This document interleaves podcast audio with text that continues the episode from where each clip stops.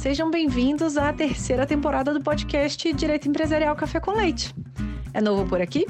Então deixa eu me apresentar. Eu sou Amanda Taide, mineira na origem, com passagem em São Paulo e candanga de coração.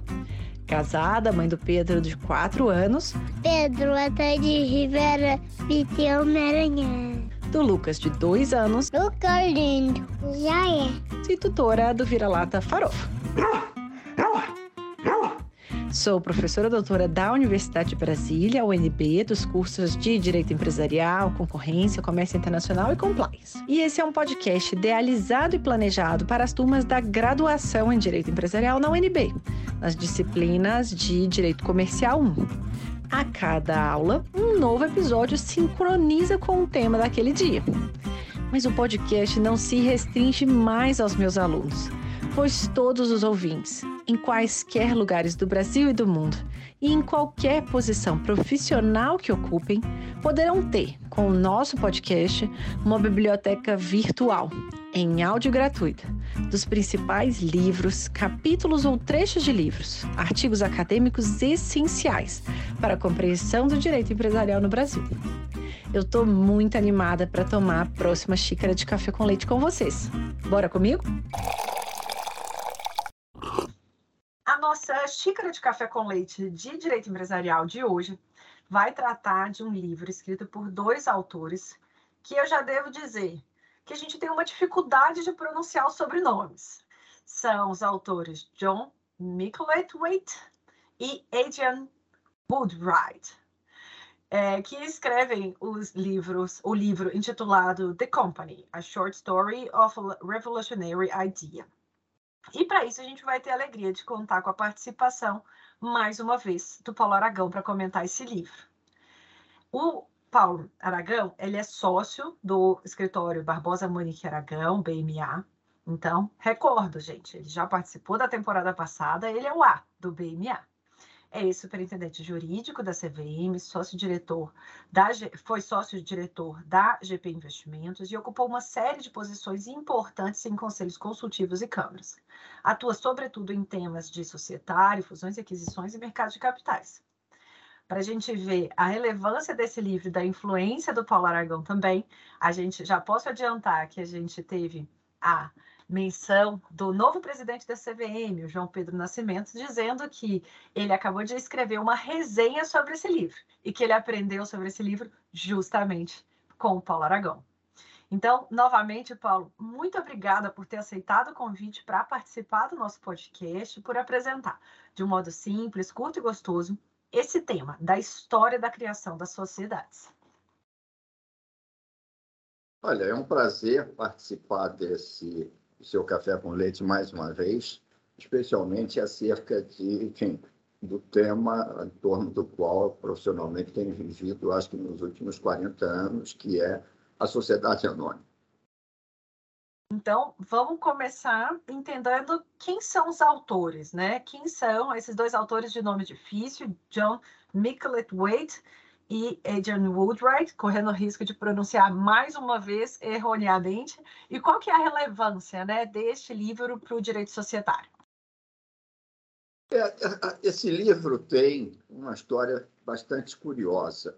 Esses dois autores são editores do Economist. Eles trabalham nos Estados Unidos e são editores sênior do Economist, que é uma revista fundada em 1843 por um uh, jornalista, escritor chamado Walter Bagehot, e que é autor, num comentário lateral aqui, uh, sobre um livro absolutamente fenomenal, que é uh, a Constituição Inglesa, que, como sabem, não existe. Então, ele escreve um livro maravilhoso sobre direito constitucional inglês, cujo capítulo talvez mais fantástico é sobre a monarquia, ou seja, para que serve um rei ou servia um rei nos idos de uh, eh, 1850. Como é que eu cheguei lá? Uh, e como é que eu estou espalhando uh, informação sobre esse livro por aí? Uh, lá pelos anos 2002, 2003 ou por aí, não me lembro mais, eu estava lendo o Economist, que é uma revista absolutamente maravilhosa, que eu levaria para minha ilha deserta. Hoje está um pouco mais complicado, porque a assinatura é, é eletrônica, então precisaria ir para uma ilha deserta com acesso à internet. É, e eles faziam um comentário num editorial sobre uh, três coisas, uh, os aspectos fundamentais de uma sociedade anônima, de uma sociedade por ações. E são a responsabilidade limitada, a circulação, a possibilidade de circulação das participações e a decisão por maioria. As ideias nos parecem absolutamente óbvias, mas, enfim, resultam de uma evolução histórica extremamente complexa, uh, rica e interessante. Uh, eu vi a referência a esse livro que eles haviam escrito sobre o tema. É um livro pequeno e eu comprei meia dúzia de exemplares pela Amazon. Imediatamente mandei um uh, para o professor Lamy, à época. Eu, ou melhor, para o doutor Bruno Pedreira. Uh, Três ou quatro dias depois, me liga o professor Lamy dizendo: Você deu um livro para o Bulhões, eu também quero um. Tá? Eu disse: Não seja por isso, professor, já está a caminho. Porque o Bulhões havia elogiado imensamente o livro para o Lamy, e é um livro que, enfim, conhecendo bem os dois à época, é um livro que é, com perdão pelo informalismo, era a cara do professor Lamy. Tá? tudo o que ele uh, apresentava nas palestras girava em torno disso. Esse livro hoje está tra traduzido. E por que esse livro é importante? Esse livro, eu acho que se inclui numa tradição de livro, de pequenos livros de em torno de 200 páginas sobre um tema absolutamente fundamental. Uma tradição mais francesa do que inglesa, os franceses têm uma coleção chamada Que sais o que eu sei, que está com mais de 2 mil volumes, e que com 200 páginas eles abordam, ah, superficialmente é uma palavra injusta, mas eles abordam de uma palavra, de uma forma sintética, um tema fundamental. Essa coleção também tem uma série de outros temas. E eu acho que, por que, que esse livro que fascinou e fascina a todos que o leem, uh, inclusive o nosso próximo presidente da CVM, porque é uma análise da formação daquela máquina, daquele motor essencial do capitalismo, na expressão do Ripper, que é uh, a sociedade anônima. E ele analisa a sociedade anônima a partir, obviamente, do comércio ou seja, do surgimento do comércio, que a gente pode perfeitamente voltar a alguns uh, milhares de anos tá? em fases diversas da evolução da civilização. E se a gente olhar com cuidado, uh, entre o surgimento do arado e as grandes bolsas de derivativos mundiais, nós temos apenas dois mil anos num processo absolutamente linear. A partir do momento em que o arado gera um excedente de produção, lá o fazendeiro vai vender aquilo para alguém. Esse processo todo, esse processo todo se desenvolve uh, no curso do tempo e a sociedade anônima tem um papel particularmente relevante, central mesmo em todo esse processo histórico. Por quê? Porque a partir do momento em que o comércio uh, se desenvolve, que o comércio assume uma expressão econômica muito grande, uh, surgem alguns problemas fundamentais que não necessariamente poderiam ser solucionados com a estrutura do direito romano. Em primeiro lugar, obviamente, a necessidade de capitais, ou seja, em determinado momento, a companhia, a família, empresa familiar, e só para lembrar, companhia nada mais é do que uma palavra que vem do latim cumpanis, ou seja, partilhar o pão, dividir o pão.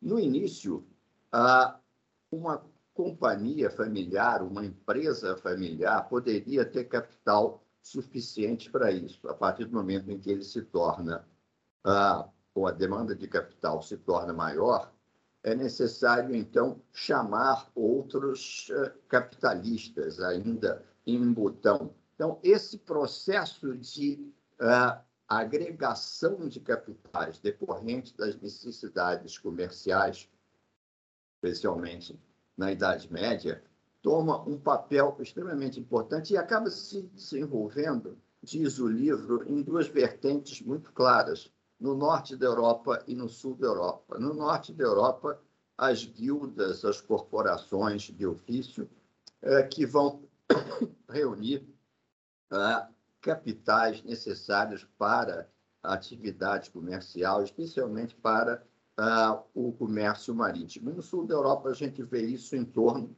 das grandes famílias, uh, principalmente da Itália, como os Médici em Florença, os Sforza em Milão uh, e outras grandes famílias das antigas repúblicas do que hoje é a Itália, os grandes impérios mercantis. E, e, faz sentido a necessidade de dar uma adaptada, digamos assim, que foi feita na estrutura do direito romano. Por quê? Evidentemente, eu lá, um nobre veneziano, não queria colocar em risco o meu patrimônio numa aventura. Veja, a palavra aventura e a palavra venture, joint venture, são exatamente a mesma coisa. Um joint venture nada mais é do que uma aventura conjunta. Não queria colocar em risco o meu patrimônio uh, com uma atividade, ou melhor, com uma armando uma viagem marítima lá para comprar especiarias no, no, Oriente Médio, antes dos portugueses uh, encontrarem um caminho mais longo, mas mais eficiente para fazer isso. Então, uh, desenvolve-se o conceito da responsabilidade limitada ou seja, do patrimônio separado, que era eu não estou colocando em jogo senão aquilo que eu aloco a esse patrimônio separado. No início, o patrimônio separado ah, bastava, como dizia, o patrimônio da família, mas com a necessidade de armar navios, eh, que enfim, eram obviamente muito dispendiosos, era necessário chamar mais gente. Ao se chamar mais gente, surge então alguma coisa que se torna ah, absolutamente óbvia para nós hoje em dia, que é como é que a gente decide para onde vai o navio? A resposta é óbvia hoje em dia, mas há um enorme trabalho do professor, um professor alemão Dirk, sobre o princípio da maioria, explicando, olha, isso não, não nasceu em árvore, isso foi desenvolvido dentro desse conceito de, olha, a maioria vai decidir para onde o navio vai. E como a terceira, uh, o terceiro aspecto desse motor do capitalismo, surge o óbvio, ou seja, a necessidade de uh, fazer com que essas participações pudessem ser transferidas. Então, em torno desses conceitos, que são aqueles mesmo que eu mencionei originalmente, começa a se desenvolver no curso do tempo a sociedade anônima. Uma característica, especialmente no tocante à responsabilidade limitada, que aqui, com todos o desenvolvimento, desenvolvimento entre aspas, que desenvolvimento supõe alguma coisa negativa, mas com toda a caótica a evolução ou involução do conceito de desconsideração da pessoa jurídica, a gente conseguiu, de uma certa forma, desconstruir substancialmente o conceito de uh, responsabilidade limitada. Mas esse conceito é muito interessante. Por quê? Obviamente, se a gente colocar a questão de uma forma bem simples, a responsabilidade limitada é o direito que alguém tem de não pagar suas dívidas ou de pagar suas dívidas até o valor originalmente estabelecido. E quem pode uh, dar esse direito a alguém, principalmente numa época de monarquia absoluta? O Estado. Daí porque a, a responsabilidade limitada e a criação de uma sociedade anônima de responsabilidade limitada é, é algo que é um privilégio concedido pelo Estado. Só o Estado pode dizer: o senhor não precisa pagar mais as suas dívidas, além daquilo que se estabeleceu como o, a sua responsabilidade. Parece alguma coisa meio óbvia, mas uh, é interessante notar que este conceito da, da possibilidade de estabelecer uma sociedade anônima, uh, independentemente de autorização estatal, de autorização real, é algo uh, bem recente.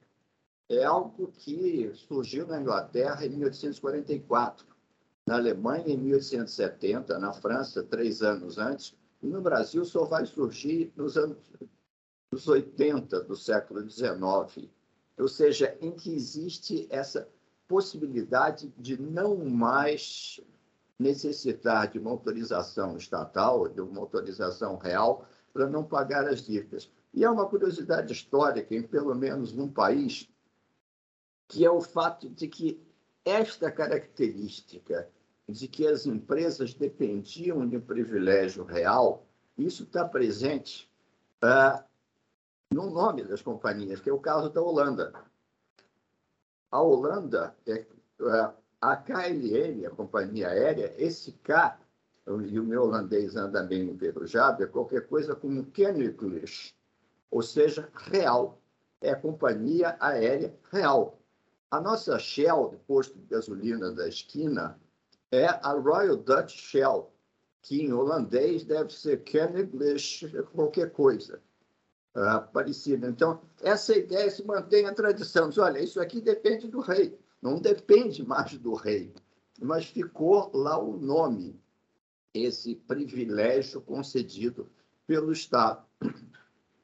E aí acontece uma coisa muito interessante na evolução desse processo. Acontecem várias, mas uma delas é que, ao mesmo tempo que o Estado uh, estabelece ou cria esse privilégio, e veja, o imposto de renda ainda não tinha sido inventado, uh, e as rendas do Estado, do Estado dependiam basicamente de, enfim, tarifas e taxas sobre a propriedade. E aí o Estado, de um lado, percebe que aquilo era uma fonte de renda, e do outro lado, para certas atividades eram tão grandiosas, digamos assim, que elas não podiam ser feitas sem o Estado. E aí surgem as companhias das Índias, da Holanda, a Companhia das Índias uh, inglesa, onde o Estado começa a tomar parte nessa atividade mercantil. Ou seja, está bom, vocês não têm capital suficiente para isso, eu vou participar, mas eu quero o meu pedaço. Então, a gente tem, curiosamente, lá pelo século XVII, já a participação do Estado nessa atividade, na Companhia das Índias Ocidentais. E vejam, as coisas não acontecem por acaso dentro do direito mercantil. Elas acontecem no momento que tem que acontecer. O que havia, literalmente, diz o livro, do outro lado da rua da sede da Companhia das Índias Ocidentais? A Bolsa um mercado onde estas participações eram negociadas. Então, a ideia da negociação das participações é conatural à possibilidade de que elas circulem. Ah, e é interessante que a gente vai vendo nesse processo uma série de coisas que vão surgindo, inclusive os grandes, uh, lá, escândalos, as grandes fraudes como perdão, a crise das, dos bulbos de tulipa na Holanda, que eram vendidas por o que hoje representaria centenas de milhares de dólares, é, a falência causada por um banqueiro chamado John Law, é, que conseguiu o privilégio de emitir dinheiro. E aí, na primeira grande quebra que destruiu a economia francesa, vai se evoluindo no sentido de algum tipo de controle. Então, esse processo todo da participação dos Estados e das grandes crises nos leva, por sinal, dentro da, da questão de indicação bibliográfica, a dois livros, um dos quais talvez eu já tenha mencionado. Um deles é um livro absolutamente fundamental, que é o livro escrito uh, pelo Visconde de Mauá, pelo Barão de Mauá, uh, com ou sem a contribuição de algum ghostwriter, mas é o livro que ele escreve depois que ele vai à falência. Chama-se Explicação aos Credores. É um livro absolutamente fundamental para se entender o uh, comércio, a atividade econômica no Brasil. E o outro também, que no fundo é um romance, mas que uh, os, pers os personagens na época eram absolutamente óbvios, hoje já não são, mas é um livro chamado Encilhamento, do Visconde de Toné, em que ele descreve exatamente o que foi a crise da especulação econômica brasileira no final ou na virada do século XIX para o século XX. Mas esse processo é extremamente interessante, ou seja, da convivência, digamos assim, entre ah, o Estado como ah, poder concedente de tudo e ah, as empresas. O Estado, ao mesmo tempo, pegando o nosso exemplo português, o Estado concedia a um povo uma carta foral, ou seja, o Estatuto de Cidade. Então, e concedia também a possibilidade de se ter uma chartered company, ou seja, uma companhia com uma carta, uma companhia com um estatuto e que recebia uh, um verdadeiro monopólio, claro, uh, com, de, com a obrigação de algum tipo de contribuição para o Estado. Então, esse tipo de uh, venture, digamos assim, uh, é exatamente o que está por trás das grandes navegações de Colombo, Magalhães, Vasco da Gama, ou seja, uma atividade comercial. Vasco da Gama não foi às Índias, porque ou a Índia, porque podia ser um lugar interessante. Vasco da Gama foi à Índia em a cata de especiarias, aproveitando a, a descoberta do, do, caminho das Índias pelo sul da África como forma de concorrer com a República Veneziana e como forma de conseguir a riqueza para o, o reino de Portugal. Nós também não fomos descobertos por acaso, porque se plantando tudo dá. Tá? A gente foi descoberto porque poderia ser, acabou sendo, uma fonte grande de riqueza. Essa necessidade de capitais, dizia eu, então, da sociedade anônima, vai inspirando todo o seu desenvolvimento, ah, principalmente na Europa e depois, mais adiante, nos Estados Unidos. E que é interessante, o diz o livro, esse processo que vai fazer com que, de uma certa maneira, o eixo do capitalismo mundial mude ah, da Europa da Inglaterra para os Estados Unidos. Por quê? Em função de uma preocupação muito grande com uh, a ciência da administração, ou seja, a possibilidade, a necessidade de que as empresas sejam ou, sempre administradas de uma forma racional. E aí a gente tem os grandes gurus da administração, Peter Drucker, etc., alguns dos quais, inclusive, depois da guerra, foram ensinar administração no Japão.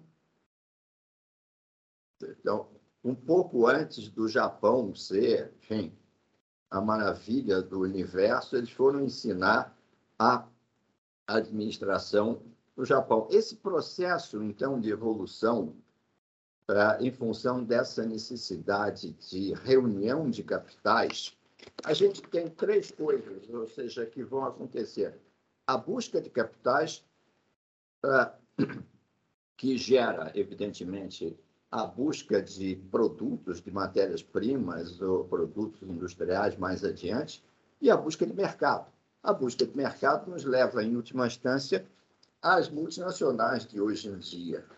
Um processo histórico razoavelmente enfim, acidentado, digamos assim, mas onde a gente vê o centro do capitalismo mudando perdão, de um lado para o outro uh, do oceano. É um processo extremamente interessante, é um processo que começa, dizia, na Europa da uh, Idade Média, no final da, da Idade Média, no início da Idade Moderna, é um processo que, uh, ao mesmo tempo, gera também um subproduto não econômico, que é claramente o Renascimento. O Renascimento não saiu barato. Era necessário uma fortuna do tamanho dos Médici para permitir a construção daquele tesouro artístico e arquitetônico que é Florença.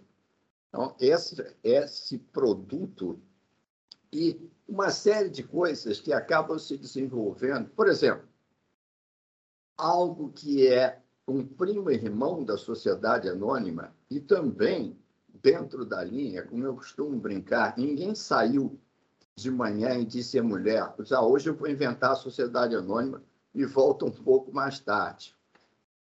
Sociedade anônima é o produto da atividade, da criatividade do comerciante, do mercador, do empresário, e que o, o, o advogado vai tentando organizar, fazendo o possível para não estragar.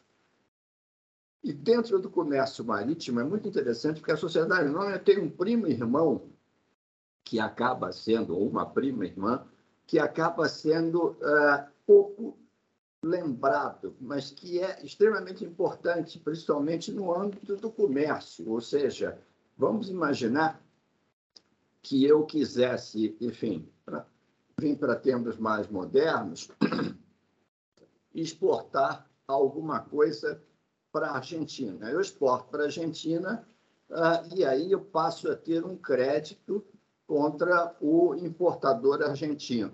A professora Amanda, a seu turno, quer importar alguma coisa uh, da Argentina uh, e precisa de visas da moeda argentina. Eu tenho um crédito. O que ela faz? Ela me compra esse crédito e nada mais é isso do que a letra de câmbio. Ou seja, eu endosso o meu crédito contra o empresário argentino e a professora Amanda usa isso para pagar o débito que ela tem. O câmbio, por quê? Porque na, na, na Itália, cada país tinha lá a sua moeda, ou cada reino tinha lá a sua moeda. Então, isso servia ao mesmo tempo para transferir o crédito e para permitir a circulação da moeda. Isso é novidade? Não. Um livro maravilhoso de história do direito comercial, talvez o mais maravilhoso de todos, reconhecido por todo mundo, que é um livro italiano Goldsmith, que é a história do direito comercial, e que é interessante o seguinte, para quem quiser treinar o seu italiano, fundamental em direito comercial, a Biblioteca do Supremo Tribunal tem, e isso é pouco conhecido, um segmento de obras digitalizadas no domínio público que podem ser baixadas e copiadas. Então, há um conjunto imenso de obras maravilhosas, entre as quais essa história do direito comercial. E por que, que eu me lembro disso? Porque ele transcreve na língua do comércio da época, que é o latim, letras de câmbio sacadas no século XII. Então, esse processo todo uh, do comércio, o comércio que faz, e que ele vai, os autores vão analisando, que faz as sociedades se desenvolverem, as cidades se desenvolverem, e gera toda uma atividade dentro das cidades uh, europeias, no sentido de criar feiras, trazer o comércio, trazer as pessoas para comerciar, uh, que é extremamente interessante.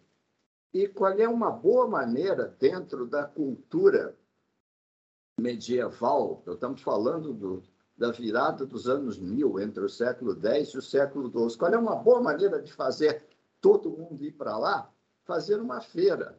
E, ao mesmo tempo, o que, que faz uma feira atrair pessoas? Uma boa catedral. Então, nós temos as catedrais góticas sendo criadas, ah, isso vai trazer peregrino, isso vai trazer gente, isso vai trazer mercado, isso vai trazer a nossa riqueza. Isso era a atração turística do século XI, não tinha grande coisa para ver, a não ser as catedrais maravilhosas que foram construídas na época também com o dinheiro do mercado. Enfim, sem me estender mais, é muito interessante esse processo de como o mercado ah, cria e desenvolve as cidades. Por exemplo, ah, até algum momento ah, no final da Idade Média, todo o comércio ah, pelo norte da Europa saía por uma cidade da Bélgica, do que hoje é a Bélgica, que é Bruges. Essa cidade era conhecida como a Veneza do Norte. Só que os canais que levavam o acesso a Bruges foram assoreando. O que, que eles tentaram fazer? O óbvio, ou seja, construir um dique. Um dique numa cidade que leva esse nome do dique, que é Dam, em uma montanha de línguas, ou seja, um dique. O Dam não funcionou, eh, Bruges morreu, para sorte nossa como turista, porque a gente tem até hoje uma cidade medieval perfeitamente preservada. A última vez que eu fiquei lá, o meu hotel tinha sido construído em 1450. Já tinha água quente, mas, mas é, o prédio datava do século XV, ou seja, um pouco antes de o Brasil ser descoberto. Isso também como parte da atividade comercial. Enfim, a sociedade anônima nada mais é do que esse uh, elemento mais ostensivo do que num livro conhecido e muito interessante, do que a história da riqueza do homem. E eu acho que esses dois autores conseguiram, de uma forma um pouco mais sintética e bem mais organizada do que eu, desenvolver ou analisar esse processo de uh, evolução da sociedade anônima. Para concluir, há um aspecto muito interessante que, na verdade, vem depois do livro. O livro é de 2003, onde o que eu vou mencionar ainda não era uma, algo tão radical. Mas o processo mais interessante é que a gente viu ah, no curso do século XX, exatamente em função dessa necessidade cada vez maior de capitais, que acabou levando a criação das corporações, ou seja, a família Ford não tinha como manter o controle da sociedade com a maioria do capital, a gente viu um processo de despersonalização da empresa, ou seja, uma sociedade onde o capital passou a ser mais importante que o capitalista.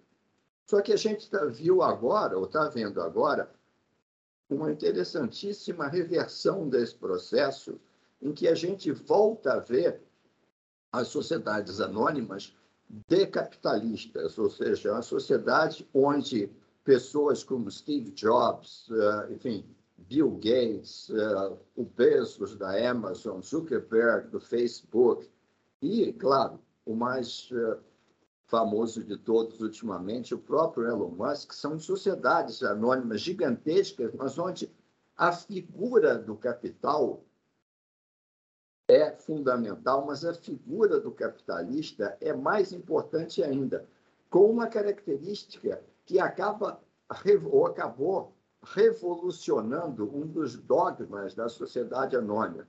Durante muito tempo, o grande dogma da sociedade anônima era one share, one vote. Todo mundo tem um voto.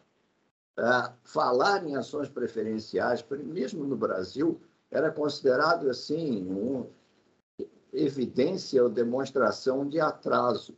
Ação sem direito a voto era um negócio que era culpa de todos os males. O Brasil não se desenvolvia por força da saúva e do, da ação sem direito a voto. O que, que nós temos hoje no mundo inteiro? A ação com voto plural, ou seja, o reconhecimento de que se amanhã o Steve Jobs, ah, se ainda tivesse vivo, dissesse: será que eu posso ter dez vezes mais votos que você, desde que eu invente um iPhone a cada dez anos? Eu diria, claro que pode, sem problema nenhum. Tá? Até 15, se você achar que é melhor. Então, esse processo que, que troca os Rockefellers, os Ford, os Carnegie, os Morgan, da virada do século XX uh, para as grandes corporations, dá uma, uma pirueta completa e volta ao capitalismo de capitalistas. Então, com institutos, enfim, como voto múltiplo, uh, e dentro da linha.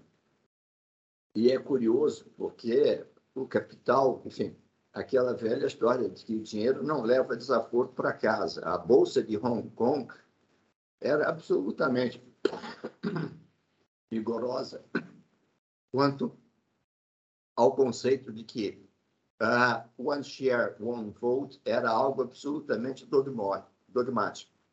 A maior a companhia que iria fazer o maior IPO do mundo, que era a Alibaba, disse, não, mas eu quero fazer ações com voto plural. E a Bolsa de Hong Kong disse, sabe, não pode. Disse, então, não brinco aqui. Eu vou fazer o meu uh, eh, IPO. Perdão. Vou fazer o meu IPO em outro lugar. E efetivamente fez.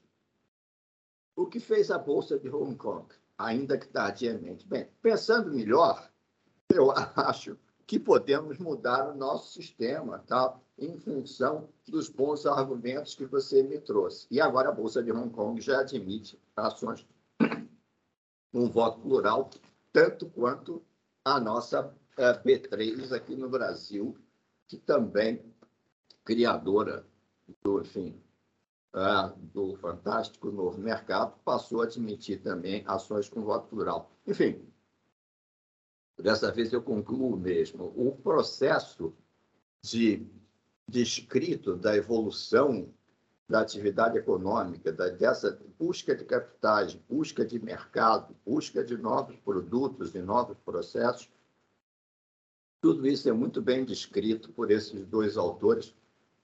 Esse livro absolutamente fascinante. São livros pequenos, mas fundamentais. A gente havia mencionado da outra vez, um outro, que esse não tem tradução, que é o livro do Max Weber sobre a Bolsa, que também é extremamente interessante. É um livro pequeno e que uh, escreve a evolução, a evolução e o funcionamento das bolsas. Tem umas ideias um tanto ou quanto críticas demais da bolsa, que um século veio demonstrar que estavam erradas, uma série de, de outras ideias econômicas do início do século XX que não deram certo, mas o livro também é absolutamente maravilhoso. Mas, enfim, é um prazer é, participar desse café com leite aqui e espero que tenha conseguido fazer um bom resumo do livro.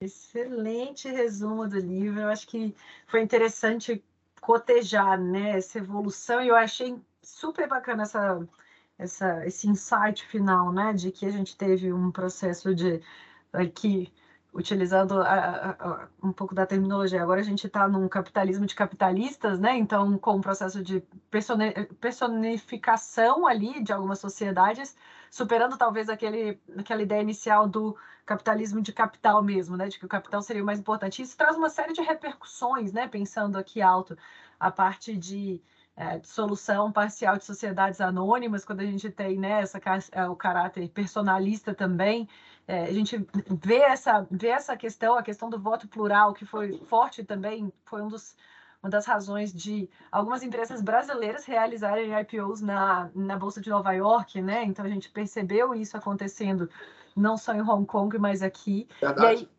e, e aí minha pergunta final era: você então concorda que a criação das sociedades anônimas é, é de fato uma ideia revolucionária é, e, e, e, quais que são aí possíveis repercussões ou desafios que a gente pode ter é, com base nessa evolução histórica, né, e esse duplo twist carpado que, que a sociedade anônima tem vivenciado?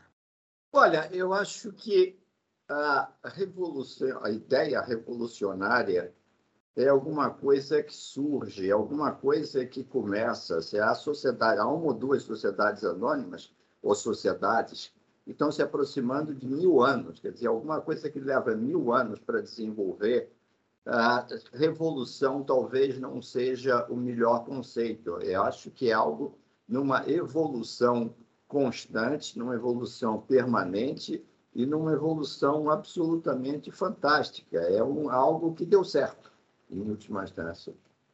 E deu certo dentro dessa perspectiva do papel fundamental do comerciante, do empresário, como enfim, gerador e, enfim, negociador de riquezas. Interessantíssimo. Então a gente já teve aqui algumas boas recomendações, mais recomendações de livro. Na última temporada a gente teve uma série de recomendações durante a gravação, depois a gente fez ainda alguns posts no Instagram também com outros livros também. Então fica aqui a nossa recomendação para recuperarem lá esse post com as outras recomendação, recomendações do Paulo Aragão. E aí, uma pergunta dessa terceira temporada, se você puder compartilhar com a gente, é, alguma coisa que foi um tropeço na sua trajetória profissional, algum percalço que eventualmente tenha sido vivido, que não saiu como inicialmente desejado, mas que foi relevante, que foi importante para a sua trajetória, que você possa compartilhar com os alunos da graduação, com é, os nossos ouvintes, para que a gente perceba, né, tenha a, a, a, tranquilidade de que os caminhos não são só com altos, né? Existem altos e baixos na, em toda a trajetória. Veja, eu acho que há duas coisas aqui, sem dizer altos, sem usar o conceito de altos e baixos. Em primeiro lugar, o que, que não funcionou como previsto, não é? Razoável dizer que não deu certo. Em primeiro lugar, a minha carreira. Eu comecei uh, escrevendo sobre processo civil, dando aula sobre processo civil. Até hoje me perguntam se eu sou parente do professor Paulo César Aragão, que escreveu o livro sobre processo civil.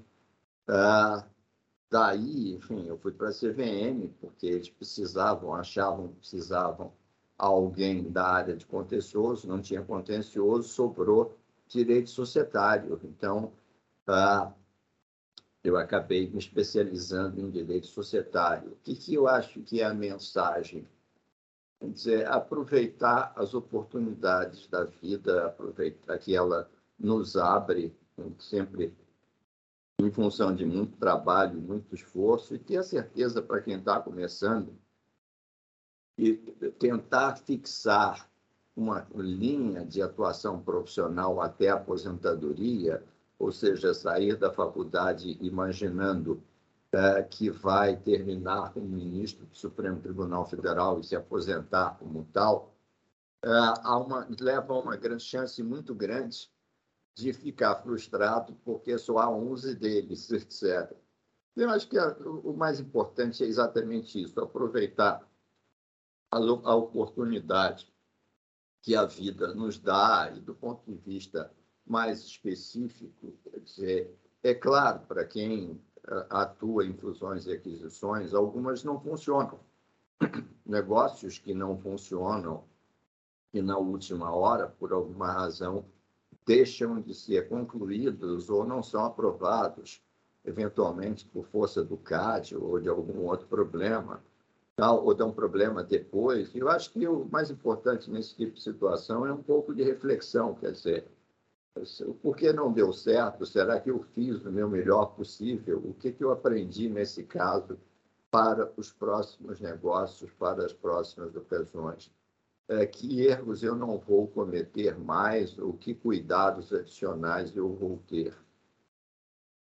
E, claro, não é, não dá para dizer, ah, isso aqui é a solução de todos os erros, mas uh, eu acho que esse, esse reconhecimento de que a gente tem que aprender uh, quando as coisas não dão certo, em alguns casos isso uh, infelizmente acontece, uh, infelizmente nem sempre é tão infelizmente assim.